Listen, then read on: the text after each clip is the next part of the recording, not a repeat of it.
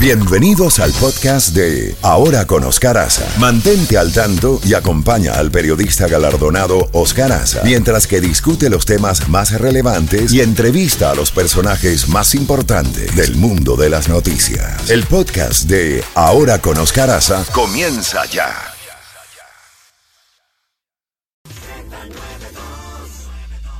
La Z Mañana. Una mañana diferente. Ahora con Oscar Aza. Disfrútala en Z92. 8 y 30 minutos y ya tenemos en la línea telefónica al doctor Alejandro Vázquez Sánchez, abogado de inmigración. Bueno, doctor Vázquez Sánchez, lo que usted había pronosticado se está verificando en estos momentos. Más adelante, después que conversemos con usted, tenemos el reportaje del grupo Milenio, donde se ha producido una balacera en el puente internacional de Reynosa a entre el grupo de los escorpiones, una fracción del cártel del Golfo.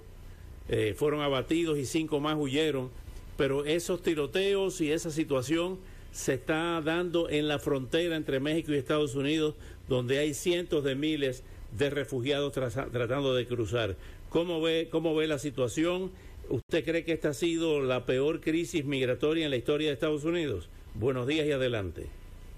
Buenos días, don, Oscar. Gracias por la invitación. Un, tema muy complicado que tiende a, ponerse peor cada día. Eh, mm, no hay control, honestamente, de la frontera. Los mensajes no reflejan, lamentablemente, una realidad. No hay manera de, de prevenir un fenómeno que parece de consecuencias inalcanzables, que fue, a mi modo de ver, fácil de predecir y que la administración tomó mucho tiempo de darse cuenta o no lo quiso ver por las consecuencias que puede tener políticamente. Eh, ha sido atacado por todos los flancos, tanto dentro de su mismo partido como dentro de los republicanos.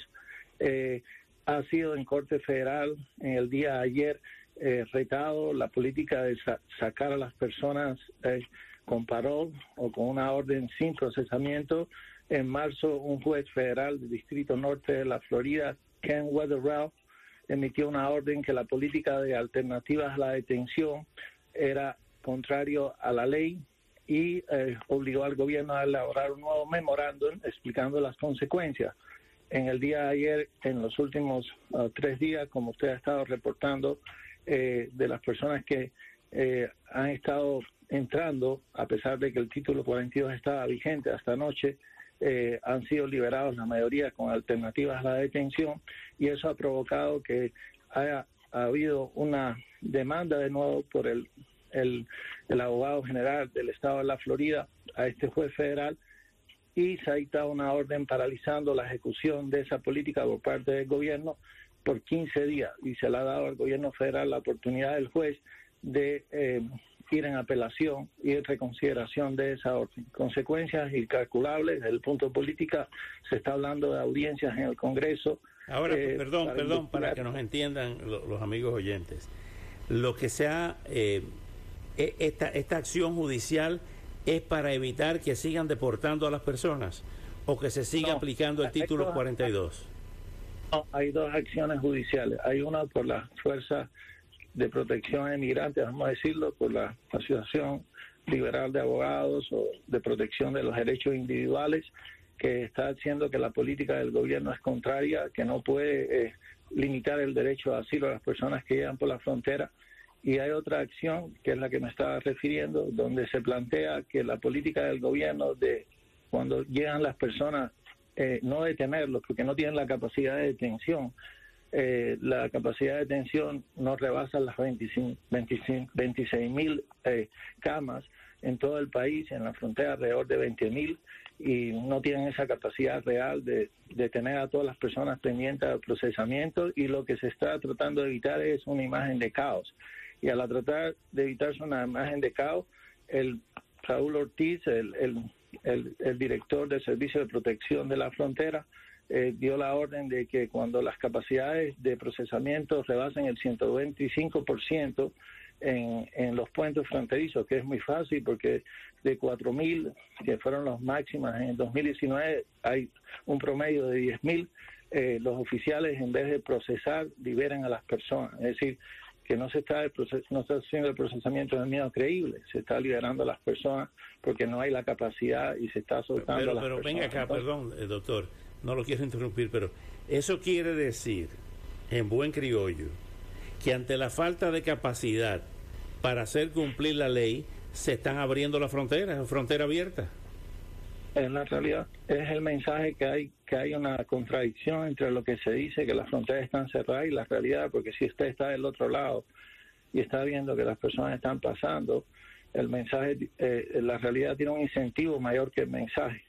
Si la realidad de lo que está sucediendo, lamentablemente, por un tema logístico y eh, tiene un, tiene un mensaje, la realidad tiene un mensaje más fuerte que lo que el gobierno trata de, decir, que las fronteras están cerradas.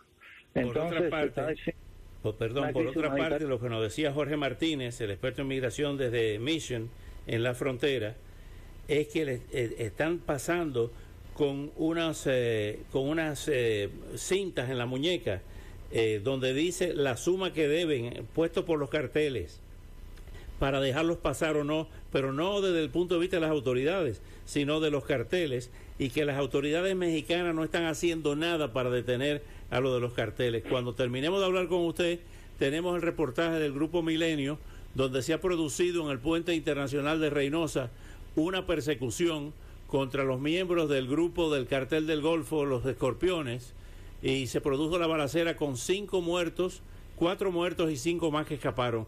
Y en medio de todo eso están los refugiados. ¿Qué le parece?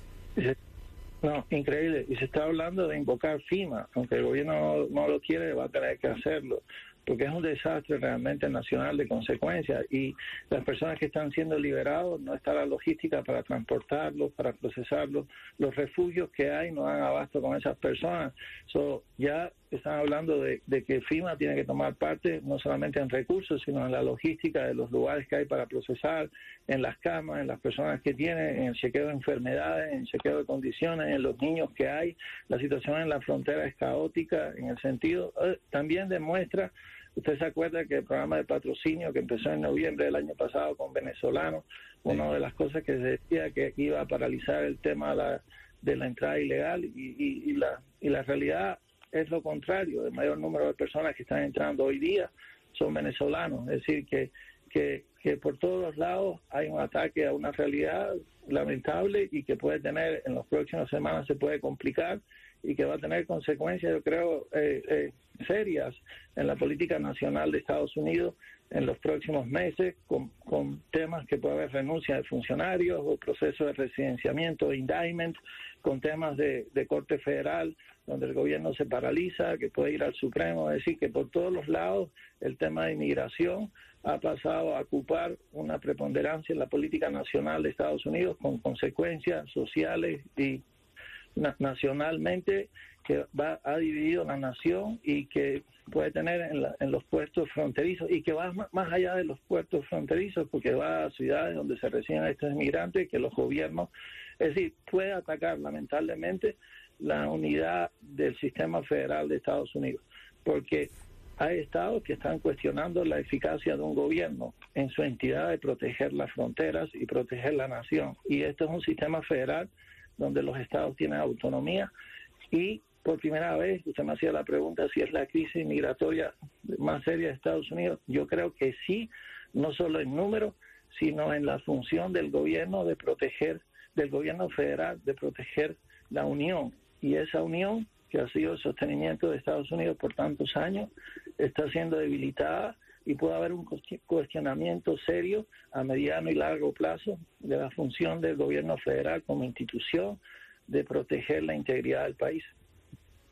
Doctor Alejandro Vázquez Sánchez, muchísimas gracias por esas explicaciones y eh, seguimos con esta cobertura especial en el día de hoy que cambia totalmente eh, la programación que teníamos eh, a partir de la, la, abolición del título 42 sustituido por el título 8 que evidentemente no está siendo efectivo, no funciona y lo que tenemos es una verdadera explosión demográfica tratando de cruzar a los Estados Unidos a como dé lugar.